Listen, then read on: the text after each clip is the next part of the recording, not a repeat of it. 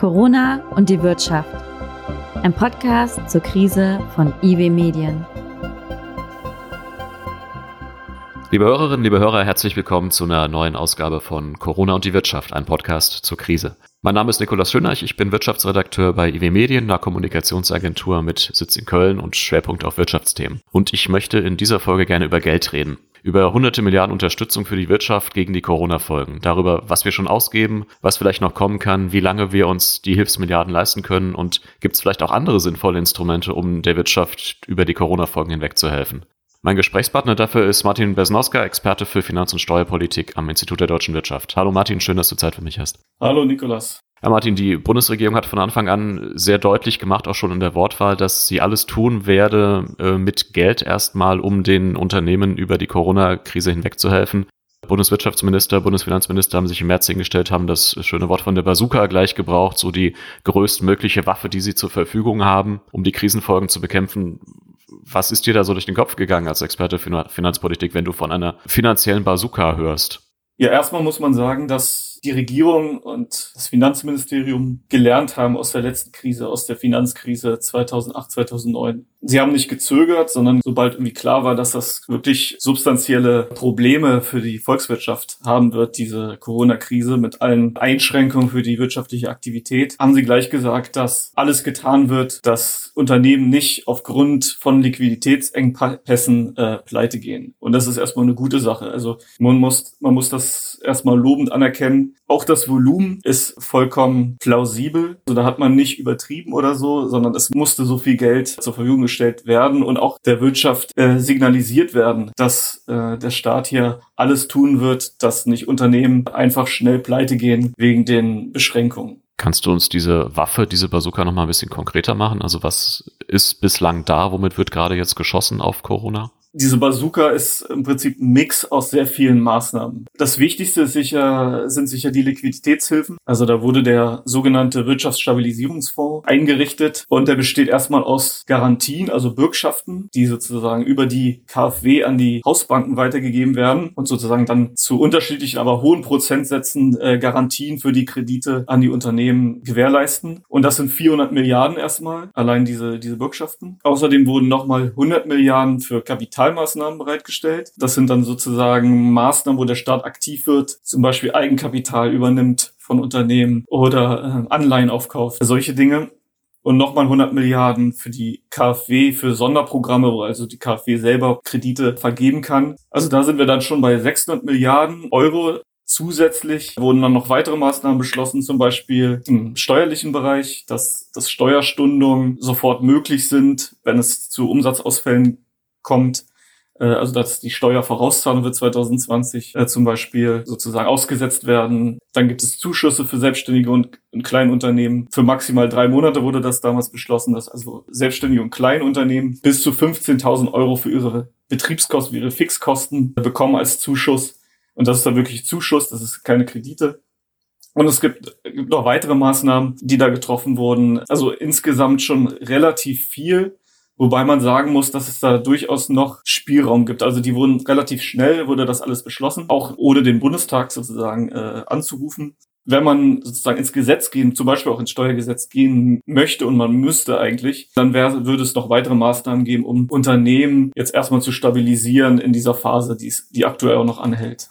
Du hast ja schon angesprochen, was die Reaktionsgeschwindigkeit angeht, ist war das jetzt deutlich besser und auch wahrscheinlich vertrauenserweckender, als es damals 2008, 2009 in der Krise war. Was die bis jetzt schon bestehenden Instrumente angeht, hast du auch da den Eindruck, dass, das, dass man da Lehren aus der letzten größeren Wirtschafts- und Finanzkrise gezogen hat? Sind das jetzt auch in deinen Augen bessere oder geeignetere Instrumente, um den äh, Krisenfolgen zu begegnen? Ja, also man hat auf jeden Fall gelernt, welche Instrumente schnell umzusetzen sind und welche wirklich was bringen, äh, vor allen Dingen die Liquidität der Unternehmen sichern. Ähm, und man hat auch nicht gezögert bei den Garantierahmen, äh, bei den Bürgschaften. 2008 war man da eher zögerlich, hat gewartet, was hat, macht Amerika und äh, wie re reagieren die. Man wollte auch nicht zu viel Schulden gleich auf einmal äh, vielleicht aufnehmen. Und hat er vielleicht auch sozusagen dann äh, zu lange gezögert und den Fehler wollte man diesmal vermeiden. Dennoch hat man auch in der, äh, dann im Laufe der Finanzkrise 2008, 2009 schon gelernt und auch weitere Maßnahmen implementiert, die man natürlich jetzt auch, wo man jetzt auch Erfahrungswerte hat und die man auch noch nutzen kann. Hm. Kommen wir vielleicht erstmal zu dem, was schon da ist. Du hast zum Beispiel die Liquiditätshilfen angesprochen, dadurch, dass na, leichter Zugang zu Krediten ermöglicht wird. Nun sind Kredite ja erstmal schön und gut und sie sichern so mal kurzfristig meine Liquidität. Jetzt habe ich aber als krisenbetroffenes Unternehmen ja trotzdem irgendwann den Zwang, das Ganze zurückzuzahlen. Mit welchen Folgen rechnest du denn dafür das Wirtschaftsleben? Weil es gibt ja Bereiche, in denen mittel- oder vielleicht sogar langfristig erstmal nicht von der Erholung ausgegangen werden kann, die mir es dann ermöglichen würde, das Geld überhaupt zurückzuzahlen. Diese Maßnahmen sind tatsächlich erstmal nur dafür geeignet, die Liquidität zu sichern äh, und den Unternehmen ein Signal zu geben, dass es weitergeht, dass der Staat sie nicht im Stich lässt. Aber natürlich muss man sich auch die Frage stellen, was passiert noch im Laufe des Jahres Erstmal müssen sozusagen die Rahmenbedingungen wieder geschaffen werden. Das ist, glaube ich, jetzt das Allerwichtigste. Bevor man über Hilfen und sowas redet, sollten erstmal die Rahmenbedingungen stimmen, dass halt Unternehmen wieder wirtschaften können, nur mit Einschränkungen, die, äh, die notwendig sind und auch die, die privaten Haushalte arbeiten können und Konsumentscheidungen treffen können, so gut wie möglich. Das ist, glaube ich, das, das Allerwichtigste. Und dann kann es trotzdem sein, dass dieser, dieser Umsatzeinbruch, den wir jetzt erleben für viele Branchen, dass der dazu führt, dass halt die Kredite nicht ausreichen werden. Also die Kredite sind relativ langfristig orientiert und auch äh, die Zinsbedingungen sind günstig, aber es könnten noch weitere unterstützende Maßnahmen getroffen werden. Die steuerlichen Maßnahmen können nur so unterstützend wirken, aber auch hier kann man noch helfen. Zum Beispiel sind jetzt alle steuerlichen Maßnahmen zielen nur auf die aktuelle Liquidität. Und es ist noch nichts beschlossen worden, dass wirklich dann am Jahresende der steuerliche Gewinn oder auch der Verlust, also Gewinn niedriger, der Verlust höher, dann äh, steuerlich dasteht sodass die Unternehmen dann wirklich entlastet werden von der steuerlichen Seite. Was hieß du das konkret? Also was müsste man da anfassen in der Steuergesetzgebung, um den Unternehmen auch darüber mehr Liquidität zu ermöglichen? Bisher wurde zum Beispiel auch beschlossen, dass basierend auf einer Verlustschätzung für 2020 jetzt schon der Verlustrücktrag möglich ist und dann zu sofortigen Auszahlung äh, führt. Was das ist eine gute Maßnahme. Nur am Ende des Jahres wird das wieder verrechnet. Das heißt, man müsste generell auch den Verlustrücktrag angehen. Das heißt, äh, dass ich als Unternehmer jetzt schon beim, dem, beim Finanzamt äh, für 2020 einen Verlust anmelden kann und darüber dann getätigte Vorauszahlungen zurückbekäme. Oder wie ist der Mechanismus? Genau, also es gibt nicht nur Vorauszahlungen für dieses Jahr, sondern äh, wenn man halt betroffen ist und das nachweisen kann, dass man diese Umsatzeinbußen hat, kann man auch sofort einen pauschalen Verlustrücktrag ins, ins letzte Jahr sozusagen beantragen.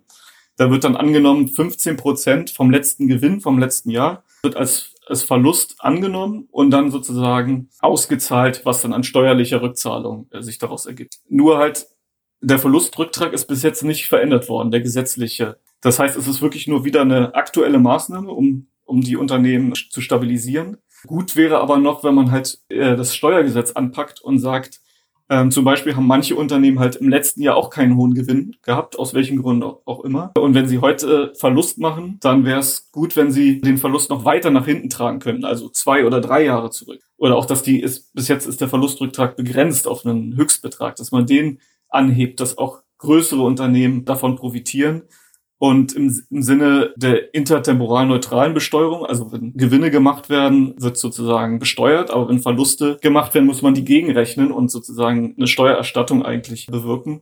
Und da äh, ist sozusagen noch Potenzial. Gibt es darüber hinaus äh, noch weitere ähm, Maßnahmen im Steuerrecht, wo du sagst, da könnte man vielleicht auch kurzfristig helfen, wenn man da, da und da an einer Stellschraube dreht? Weitere Maßnahmen wären sinnvoll, die halt die aktuelle Steuerbilanz irgendwie entlasten. Und dann könnte man zum Beispiel sowas wie Sofortabschreibung noch ermöglichen. Da gibt es Instrumente im Steuerrecht, dass obwohl jetzt keine Investitionen getätigt werden können, klar, wenn die Unternehmen jetzt äh, liquiditätsbeschränkt sind, können sie vielleicht erst dann äh, später im nächsten Jahr oder in den nächsten Jahren investieren. Aber es gibt eine Möglichkeit, über den Investitionsabzugsbetrag, das trotzdem sozusagen als Sofortabschreibung künftige Investitionen als Sofortabschreibung zu ermöglichen.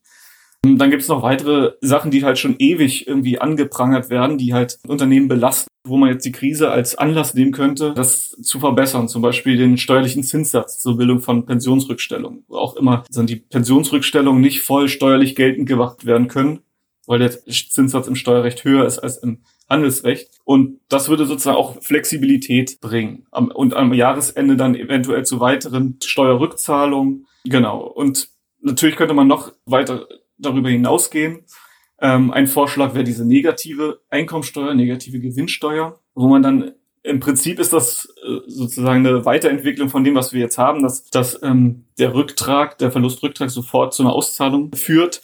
Äh, wenn man nachträglich äh, aus dem im letzten Jahr die Steuern senken würde, dann würde das auch zu einer sofortigen Rückerstattung führen. Und das sind sozusagen weitere Maßnahmen, die noch darüber hinausgehen würden und die Unternehmen äh, unterstützen können. Du hast ja selber gesagt, das sind zum Teil Dinge, die schon lange beklagt werden und es gilt ja wahrscheinlich auch nicht zu Unrecht, das deutsche Steuerrecht als eines der, äh, ja, sagen wir mal, herausforderndsten für äh, Unternehmen.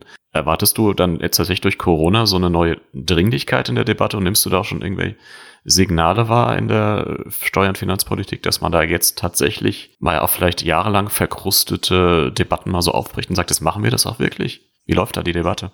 Also ich bin eigentlich positiv überrascht, wie schnell zum Beispiel diese Liquiditätsmaßnahmen, auch die steuerlichen, beschlossen wurden. Und ich glaube, das Problem ist äh, vielen bewusst in der Finanzpolitik. Und ich hoffe schon, dass, dass es sozusagen langfristig auch wirkt. Zum Beispiel Stichwort internationaler Steuersatz für Unternehmen. Und es gibt weitere Problemfelder, zum Beispiel die unterschiedliche Besteuerung von Personengesellschaften und Kapitalgesellschaften. Da kommt, glaube ich, ein bisschen Bewegung rein in die Debatte. Da gibt es, da werden Lösungen äh, permanent diskutiert.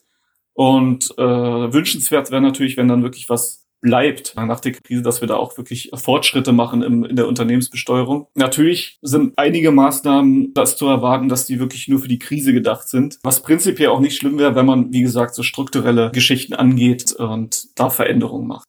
Du hast vorhin selbst gesagt, dass äh, solche Änderungen im äh, Steuerrecht dann zum Beispiel aber auch wirklich nur flankierend sein könnten. Also jetzt keinen riesigen Effekt hätten. Das wären wahrscheinlich jetzt nicht die entscheidenden Rettungsinstrumente, um Unternehmen durch die Krise zu helfen.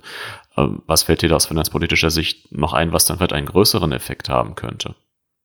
Ja, also ich denke auch diese steuerlichen Maßnahmen sind wichtig so als, als äh, begleitende Maßnahmen.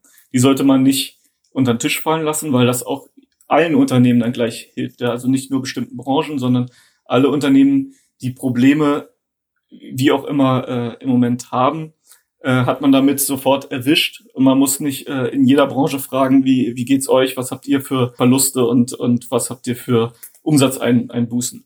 Natürlich muss man dann weiter gucken, die steuerlichen Maßnahmen können nicht die Entscheidung bringen. Also wichtig ist, dass die Rahmenbedingungen wieder stimmen, dass äh, produziert werden kann, dass äh, sozusagen die, die Einschränkungen, die wir aktuell sehen, dass die so weit wie möglich, also ich will jetzt auch noch nicht ähm, sagen, dass man das alles äh, sofort abschaffen soll, sondern es wird ja diskutiert, es wird ja äh, Schritt für Schritt geguckt, was möglich ist und diese, diesen Weg muss man dann gehen. Und wenn das, das ist sozusagen das, das Allerwichtigste. Und dann können so die steuerlichen Maßnahmen äh, unterstützen.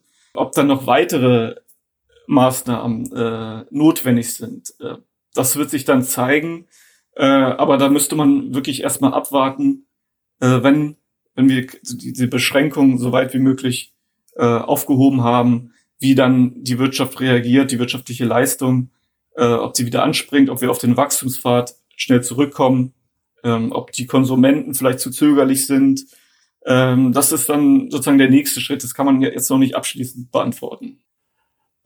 Wenn man noch einen anderen Ausgabenposten, wenn man so will, anguckt, das Kurzarbeitergeld. Wir haben jetzt äh, Rekordzahlen von Unternehmen, die für maximal, muss man ja immer nochmal sagen, mehr als 10 Millionen mit äh, Beschäftigte Kurzarbeit angemeldet haben. Heißt ja nicht, dass die faktisch alle schon in Kurzarbeit sind. Zugleich hat der Bundestag eine Erhöhung des Kurzarbeitergeldes beschlossen. Das schlägt ja dann voll erstmal in den Haushalt der Bundesagentur für Arbeit rein. Irgendwann, wenn dort die Töpfe leer sind, springt ja dann äh, der Bund insgesamt ein. Aber da drängt sich ja schon die Frage auf, wie lang könnte man so von diesen Zahlen ausgehend äh, sich eigentlich unter einem erhöhten Kurzarbeitergeld ausgehend äh, uns diese Situation leisten? Ja, wie du richtig gesagt hast, äh, das Kurzarbeitergeld betrifft erstmal die Arbeitslosenversicherung. Die hat noch Rücklagen, also erstmal ist das nicht wirksam auf den Bundeshaushalt. Allerdings jetzt mit den beschlossenen, mit den beschlossenen Erhöhungen des Kurzarbeitergelds und in Verbindung mit den hohen Zahlen, mit den hohen Antragszahlen, ist natürlich das Risiko gestiegen, auch, auch für den Bund, da eventuell noch äh, Kosten finanzieren zu müssen. Man muss erstmal abwarten, ob dann wirklich sich diese 10 Millionen, die bis jetzt den Antrag gestellt haben, ob die auch wirklich in Kurzarbeit landen und wie lange dann. Aber das Risiko ist natürlich da. Und jetzt die Erhöhung war dann auch nicht äh, so hilfreich. Das könnten natürlich auch weiter, weitere Kosten dann kommen. Das stimmt. Wo wir ja jetzt auch ähm, wieder so Rufe nach staatlicher Unterstützung, wo man dann in Klammern natürlich immer sagen muss, Unterstützung aus Steuermitteln äh, hören, ist äh, aus der Automobilindustrie, die ja traditionell äh, sehr laut ist, wenn es äh, um Hilfen gegen Wirtschaftseinbrüche geht. Wir haben 2008, 2009 dann irgendwann auch gesehen, dass das Ganze in der Abwrackprämie gemündet hat. Diese Diskussion läuft jetzt gerade wieder an, ob es diesmal Abwrackprämie heißen wird oder jedenfalls ist die Forderung nach einer Kaufprämie ja da die äh, von der Automobilindustrie erhoben wird. Jetzt hat der Bundesfinanzminister die Automobilhersteller erstmal relativ deutlich, würde ich fast sagen, für seine Verhältnisse abblitzen lassen. Hat gesagt, es sei noch nicht die, die Zeit, über solche Einzelmaßnahmen zu reden, sondern es sollte eher um umfassendes Programm zur Belebung der Konjunktur gehen. Wie siehst du diese ganze Debatte? Hältst du es für sinnvoll, wenn eine, ja, wahrscheinlich auch zu Recht ja als eine zentrale Branche der deutschen Wirtschaft bezeichnete, wie die Automobilindustrie nach solchen äh, ja Einzelprogrammen ruft und Unterstützungsprogrammen ruft und auf der anderen Seite der Finanzminister, der sagt, Moment, wir müssen das schon eher in einem Gesamtkontext einbetten. Ja, also da bin ich auch noch zurückhaltend. Wie bereits erläutert, sind wir ja noch in der Phase, wo wir nicht wissen, wie die endgültigen Auswirkungen der Krise sein werden. Es ist klar, dass jetzt viele Branchen äh, darauf aufmerksam machen, dass sie besondere Einbußen haben. Das ist ja auch okay. Aber ich würde trotzdem erstmal abwarten und dann gucken, wie sieht es aus, wenn die Maßnahmen gelockert wurden, wenn wir zu so einer Art neuen Normalität zurückkehren? Wie sieht das dann in den Branchen aus? Ob vielleicht auch zentrale äh, Branchen für, für unsere Wirtschaft besonders leiden, dann können wir natürlich drüber äh, nachdenken. Zurzeit ist es aber noch nicht abzusehen, denke ich. Und, und viele, viele leiden, viele Branchen. Und dann äh, sozusagen Spezialprogramme aufzulegen, das sehe ich bisher noch ein bisschen kritisch. Man kann natürlich auch äh, überlegen, wenn es äh, generelle äh, Nachfrageproblem nach der Krise gibt, äh, wenn dann die Nachfrage ausbleibt. Äh, da wäre ich aber auch eher dafür, breit angelegter zu denken, als dann bestimmte Branchen irgendwie zu bevorzugen. Was wäre das? Was hältst du zum Beispiel von so einer Art ne, Konsumgutschein? Da gab es ja jetzt auch schon Vorschläge, das Ganze dann vielleicht aufs, aufs Lokale zu beschränken, die lokale Wirtschaft zu stärken, das Ganze auf einen in irgendeiner Weise nachhaltigen, ökologischen Konsum zu beschränken, um damit wieder diese die Klimadebatte zu begleiten. Was hältst du von diesen solchen Gutscheinmodellen prinzipiell? Ein Gutschein ist natürlich, kann natürlich ein Strohfeuer sein. Das ist dann einmal ausgegeben. Die Haushalte, die sowieso vielleicht ihren Konsum gar nicht ändern wollten, die geben den Gutschein zwar aus, aber sparen dann an anderer Stelle, sodass es auch keinen Effekt hat. Das ist immer schwierig, diesen Effekt äh, irgendwie einzuschätzen vorher. Deswegen bin ich da auch ein bisschen kritisch. Natürlich kann man das versuchen mit, mit, mit breiteren Steuersenkungen. Äh, ein Vorschlag war, die Mehrwertsteuer zu senken temporär weiß ich auch nicht, ob das, äh, das könnte natürlich auch einen Impuls setzen, klar. Ähm, denkbar wäre aber auch zum Beispiel die Einkommensteuer zu senken, was auch dann für breite Bevölkerungsschichten eine, eine sofortige Entlastung bedeuten würde.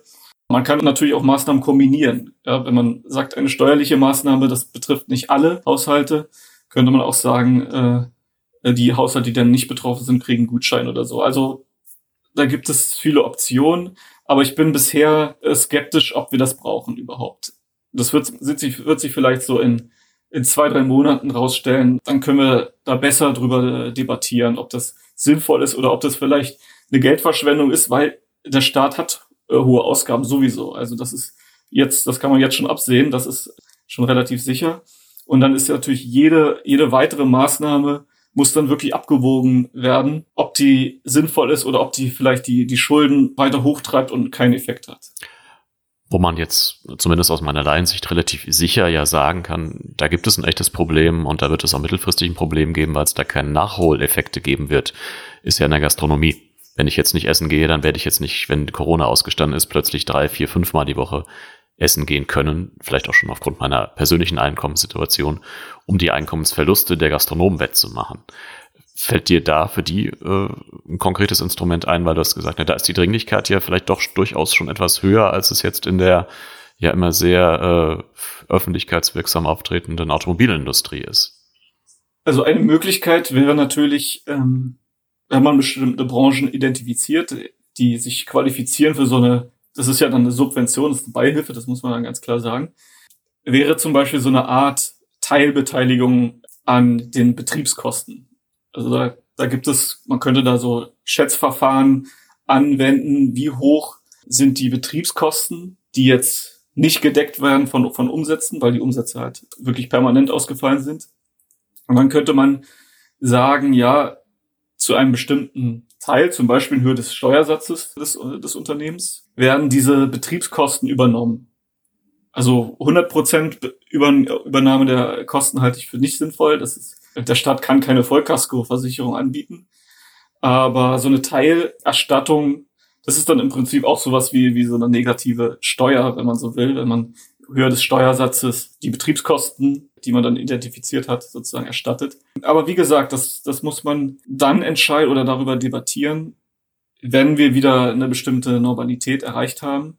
Weil vorher vorher weiß man nicht, was passiert. Also, solange, also diesem Zustand, wie wir, in dem wir jetzt sind, können die Folgen so hoch sein, dass man vielleicht über ganz andere Sachen dann reden muss. Deswegen ist es sinnvoll, jetzt erstmal diesen ersten Schritt zu gehen und dann, vielleicht so in zwei, drei Monaten, wenn die Wirtschaft wieder bestimmten Ausmaß Tritt gefasst hat, dann kann man natürlich auch über bestimmte Branchen reden. Mhm. Also das, das sehe ich schon so, ja, aber mit Vorsicht natürlich. Mhm. Was unterm Strich auf jeden Fall bleibt, ist, du hast es gesagt, es wird alles Geld kosten. Es sind Milliardenausgaben, die der Staat jetzt schon geleistet hat, die er perspektivisch noch leisten wird, die er wahrscheinlich jetzt auch längerfristig für die kommenden Jahre hinweg äh, treffen wird. Ähm, habt ihr schon Erkenntnisse dazu, erstmal für 2020 gefragt, was uns jetzt allein in diesem akutesten Jahr Corona kosten kann? Natürlich ist das alles mit, mit Unsicherheit mhm. äh, behaftet, ähm, kann das alles jetzt noch nicht endgültig bestimmen. Was man aber machen kann, ist, ähm, sich die Nachtragshaushalte von Bund und den Ländern anzuschauen. Und das haben wir gemacht. Und da sieht man, dass der Bund zum Beispiel mehr Ausgaben und Mindereinnahmen, die man natürlich dann zusammenrechnen muss, in Höhe von fast 160 Milliarden Euro annimmt.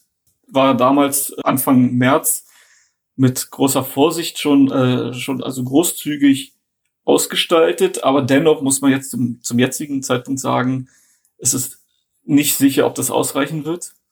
Ähm, die Länder haben das auch gemacht, die haben so Bürgschaften über auch wirklich äh, Mehrausgaben und Mindereinnahmen quantifiziert und kommen dann noch da kommen wir noch mal so auf 85 Milliarden, die auf jeden Fall wirksam werden im Budget.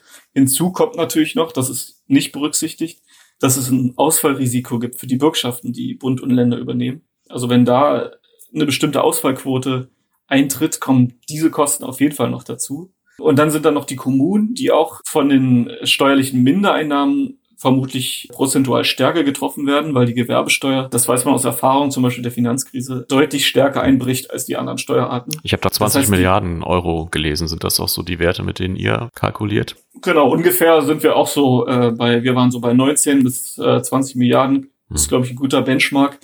Das, was man zum aktuellen Zeitpunkt schon jetzt sagen kann. Und dann, wenn wir das alles zusammenrechnen, dann sind wir bei 260 Milliarden Euro, äh, die die Krise den Staat kosten wird. Und wahrscheinlich mit jetzt fortschreitender Zeit wird das immer wahrscheinlicher, dass das auch wirklich eintritt, mindestens in diesem Umfang. Und wenn man dann so wie einen BIP-Einbruch annimmt von, wir haben mal 5,5 Prozent sozusagen angenommen, das ist mittlerweile ist die Bundesregierung auch schon über 6 Prozent Einbruch, den sie schätzt für dieses Jahr. Und dann sind wir schon allein durch diese Mehrausgaben bei einer Schuldenquote, die war im letzten, letzten Jahr waren wir unter 60 Prozent, das ist die Maastricht-Grenze. Äh, da sind wir schon bei 71 Prozent. Hinzu kommen dann noch 200 Milliarden, die ich auch schon am Anfang genannt habe für die KfW, die auch die noch nicht weg sind, aber die auch erstmal Schulden wirksam werden. Äh, und dann sind wir mit den 200 Milliarden extra noch schon bei 77 Prozent äh, Schuldenquote. Sollte das BIP noch weiter als 5,5 Prozent einbrechen, was auch jetzt äh, realistischer geworden ist, dann werden wir wohl die 80 Prozent auf jeden Fall reißen. Also das sind schon schon hohe Kosten für den Staat. Dennoch würde ich sagen, dass, dies, dass das alles äh, verkraftbar ist. Sobald die Wirtschaftsleistung wieder hochgeht, sobald äh, das Wachstum anspringt, wäre das alles verkraftbar. Erwartest du denn jetzt durch Corona aus so einem Paradigmenwechsel, was so Investitionen versus schwarze Null, also Schuldenaufnahme versus erstmal Haushalte konsolidieren angeht? Oder ist das jetzt wirklich nur so ein Einmaleffekt, dass wir jetzt möglicherweise ne, über die 80 Prozent äh, Verschuldungsquote kommen und dann in den nächsten Jahren aber erst recht jetzt wieder die Zügel angezogen werden und dann alles wieder zusammengespart wird, um wieder äh, bei Maastricht zu landen? Oder in welche Richtung läuft die Diskussion da deiner Einschätzung nach? Also die Schuldenbremsen der Länder wurden jetzt alle ausgesetzt durch diese Notsituation, diese besondere Situation, aber sehen halt konkrete Tilgungspläne vor. Die sind manchmal relativ, also sehr lang, langfristig ausgelegt, aber je nach Land also die schwanken so zwischen 20 und 50 Jahren, in denen diese Schulden jetzt äh, abgebaut werden müssen dann wieder.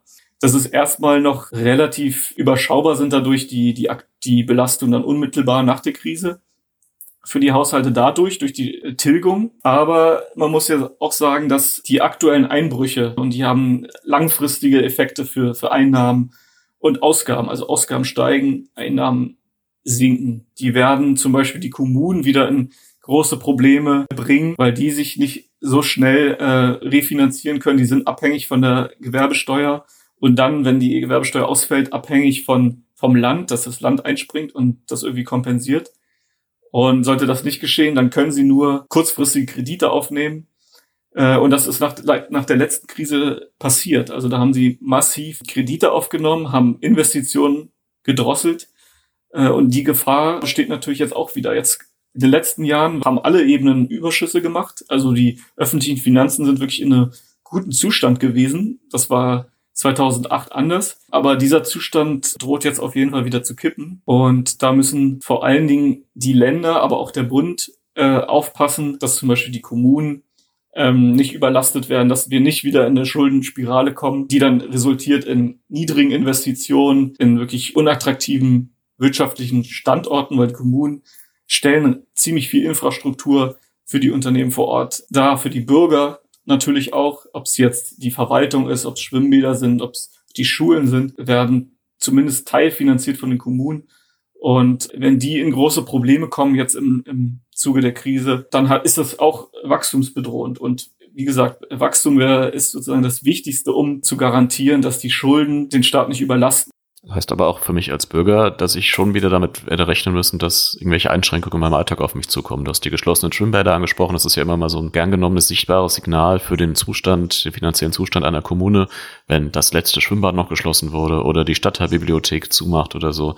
Das heißt, in dem Sinne werden dann auch, werden die Corona-Hilfsmaßnahmen auch durchschlagen in unser Alltagsleben, wenn da möglicherweise wieder so Einspardruck entsteht in den Kommunen.